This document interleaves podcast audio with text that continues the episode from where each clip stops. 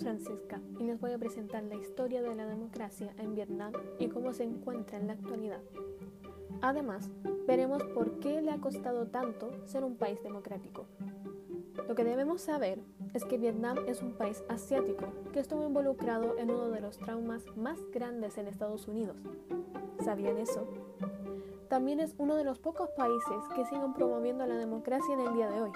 En fin, si quieren saber por qué es así, si quieren saber la vida y la lucha democrática de Vietnam y cuál es la recompensa de las muchas guerras, quédense conmigo, que todas estas preguntas se van a resolver en este capítulo de nuestro podcast, La historia que nos tocó.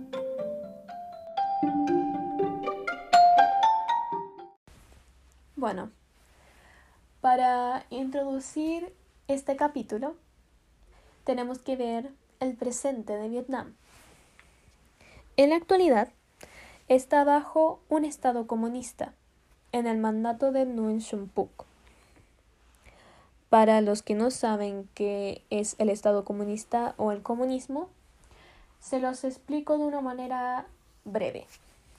El comunismo es una filosofía política, económica y social que busca establecer la propiedad conjunta de los medios de producción y la eliminación de las clases sociales.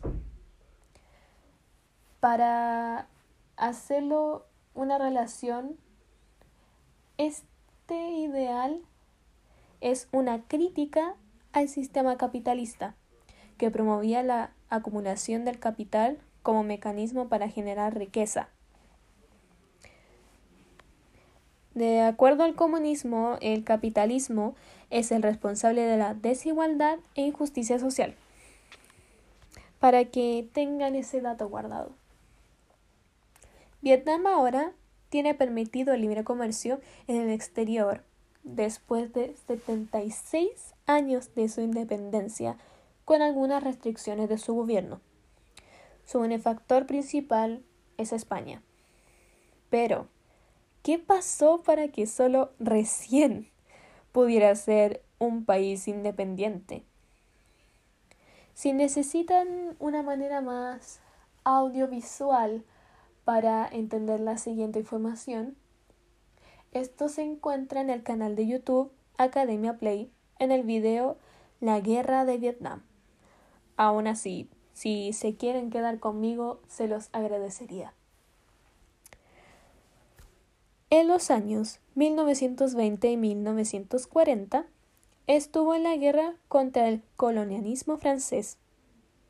Luego, estuvieron involucrados en una guerra civil que empieza con dos fuerzas. Vietnam del Norte, con un gobierno comunista, y Vietnam del Sur, gobierno títere por los Estados Unidos. Vietnam del Norte, o llamada la República Democrática de Vietnam, quería derrocar el gobierno de Vietnam del Sur para así tener el país unido de nuevo. En esta guerra civil, los partidarios capitalistas y comunistas estuvieron representados por estos dos poderes, así haciéndolo una gran etapa en la llamada Guerra Fría, en donde Estados Unidos se involucró en su guerra, apoyando a Vietnam del Sur, para que así pudiera derrotar a Vietnam del Norte que era representante de la URSS. ¿Cómo les apoyó Estados Unidos a Vietnam del Sur? Bueno, les otorgó armas, medicamentos, soldados, etc. Si adivinaron bien, esta guerra causó uno de los movimientos culturales más impactantes en la historia de la humanidad la famosa guerra de Vietnam, que hasta el día de hoy siguen personas que fueron traumadas por la injusticia de esta guerra, estadounidenses y vietnamitas. Ahora, considerando esto, ¿lograron los vietnamitas su independencia con tanta matanza?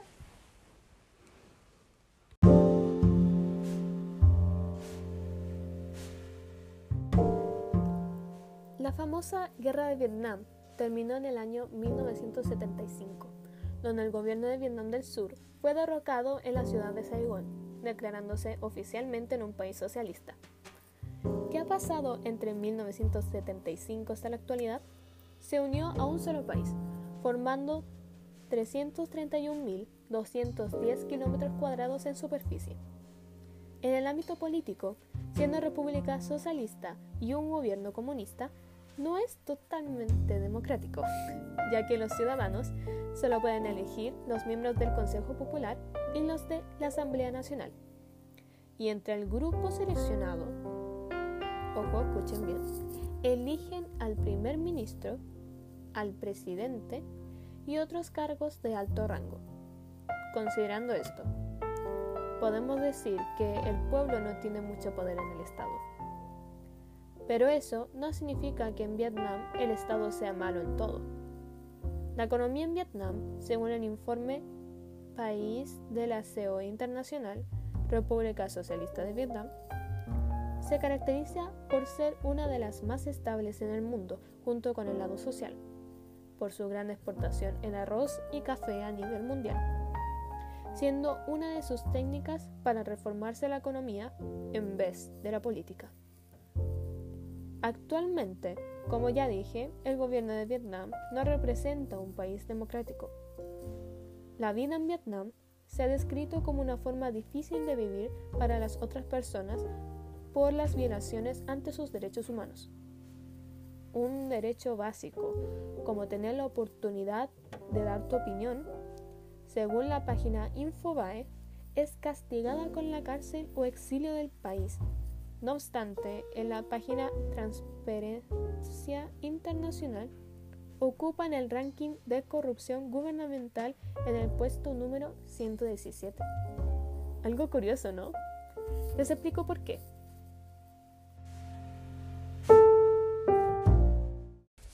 Bueno, este país asiático se declara a sí mismo un país democrático ya que no llega en medidados extremos como en otros tiempos de dictadura, en los cuales el mayor castigo a cuestionar a alguien de autoridad era el fusilamiento.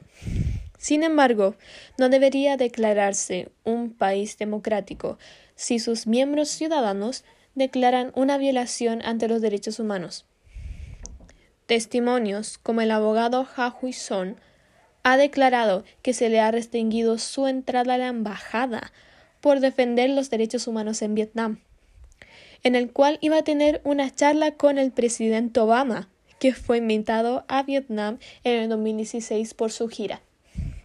Lo cual, para agregar, fue un movimiento histórico, en mi opinión, ya que sabemos, porque lo dije antes, que Estados Unidos y Vietnam tienen una relación tensa porque los dos países marcaron entre ellos hechos históricos de una manera lamentablemente negativa y de una forma sangrienta. Volviendo a la violación de derechos humanos en Vietnam. Y voy a incluir al presidente Obama de nuevo, porque dijo algo muy interesante. Cuando estuvo en su visita, hubo una elección en el cual los candidatos independientes fueron descartados. Me refiero a los candidatos de la Asamblea Nacional, que es elección del pueblo. El gobierno quitó a los candidatos independientes para que esté de una mm, forma más clara. Él hizo un alegato donde dijo lo siguiente Cuando los candidatos puedan presentarse libremente a las elecciones, el país es más estable, porque los ciudadanos saben que sus votos cuentan. Cuando la prensa es libre, el pueblo tiene la confianza en el sistema. Su discurso fue una clara crítica al sistema de Vietnam, en el cual estoy de acuerdo, porque, piénselo, ¿en qué país la ley de prensa es castigada con años en la cárcel? Y estamos hablando de dar una opinión sobre tus creencias en algo en el cual si tu gobierno no está de acuerdo, te encierra para callarte porque nadie los puede cuestionar según ellos. Debo admitir que en un principio lo relacioné con la religión. Pensaba que tal vez su democracia sea afectada por su religión como en otros países. Pero no, Vietnam tiene diferentes religiones. La mayoría es de religión budista y cristiana, y según el informe de la CEO Internacional sobre la República de Vietnam, el 80% de la población no profesa ninguna religión. Un dato curioso. Volviendo a lo político. Hubo un hecho declarado por la página de noticias Interpress Service en la noticia Vietnam, comunistas entre la democracia y el modelo chino, que menciona la nueva selección a los líderes del Comité Central. Pero ahora se les ha enfrentado dificultades por la fuerte llamada de democracia en el país y otros ideales como el modelo chino. Resumiendo, este modelo chino se refiere a que la economía sea liberal, pero con una dictadura política ruda. Por estos ideales, el comité está dividido y no saben qué elegir. Tanto es el conflicto que están decididos a consultar al pueblo o a algunos de sus ciudadanos en busca de ideas que formarían parte de un borrador del informe político que se presentará en el Congreso. Esto nunca se ha considerado. Se nota que hay un cambio en el mundo, un cambio en la mentalidad de las personas, pero lamentablemente no es suficiente. El presidente de Vietnam, Nguyen Xuan Phuc, elegido en el 5 de abril de 2021, es del Partido Comunista con un total de 468 votos, que es un 97,5% total de los diputados en Vietnam. A continuación, me gustaría recomendar películas relacionadas con la guerra de Vietnam, para que entiendan la injusticia que hubo en el pasado y con lo que dije en todo este desarrollo del episodio, la que hay actualmente considerando su historia. El juicio de los siete de Chicago, por Aaron Sorkin, que relata la opinión de la ciudadanía estadounidense sobre la guerra de Vietnam. Pelotón, por Oliver Stone, relata la historia de un soldado que estaba en el frente de Camboya. When the Ten Month Comes, por Dan Nat Min, que relata el punto de vista de una joven viuda por la guerra de Vietnam. Además de recomendar estas películas para que entiendan la crueldad de la guerra y la crueldad de la actualidad, también es para entender la falta de la libertad de expresión de parte de los vietnamitas y la falta de consideración de parte del mundo, ya que la mayor parte de estas películas que acabo de mencionar son estadounidenses. Y no, damas y caballeros, no hay película conocida hechas por los vietnamitas sobre su guerra. Búsquenlo ustedes mismos. ¿Eso les parece justo?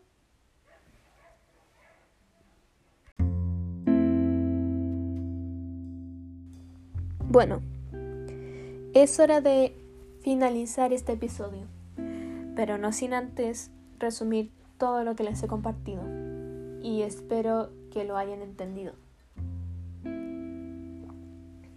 Vietnam ahora mismo está en una situación complicada, diciendo que son un país próspero y duradero, cuando su gente está implorando democracia sin ser escuchados.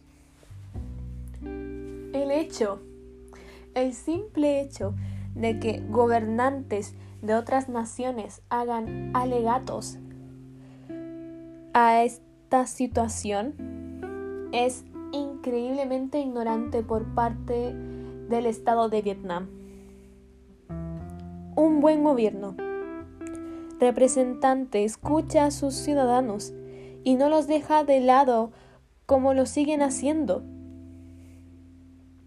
Un país en dictadura puede estar corrompido de muchas maneras. No tiene que haber matanza y sangre en el medio para que uno no se dé cuenta.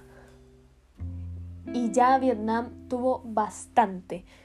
No creo que necesiten otro trauma más en su corta vida de independencia. porque sí, es corta y sigue siendo manipulada. No debemos darle la espalda a esto. Sé que hay naciones con más preocupaciones, pero hay que empezar a ayudarlos a obtener lo que merecemos todos, paz y prosperidad. Una verdadera paz y prosperidad, una justa. No quiero que piensen que me estoy poniendo sentimental por un país que está a kilómetros del mío, pero no es imposible ayudarlos. Y una manera simple de prestar nuestro apoyo es conociendo su historia y ser conscientes de ella. Eso lo pueden hacer ustedes escuchando los siguientes episodios de este podcast sobre los países y sus respectivas historias con la democracia. Algo que leyendo la información de este país no creo que esté presente en el mundo. Me despido. Esto fue el episodio de Vietnam en la historia que nos tocó. Muchas gracias por quedarse conmigo y escucharme. Thank you.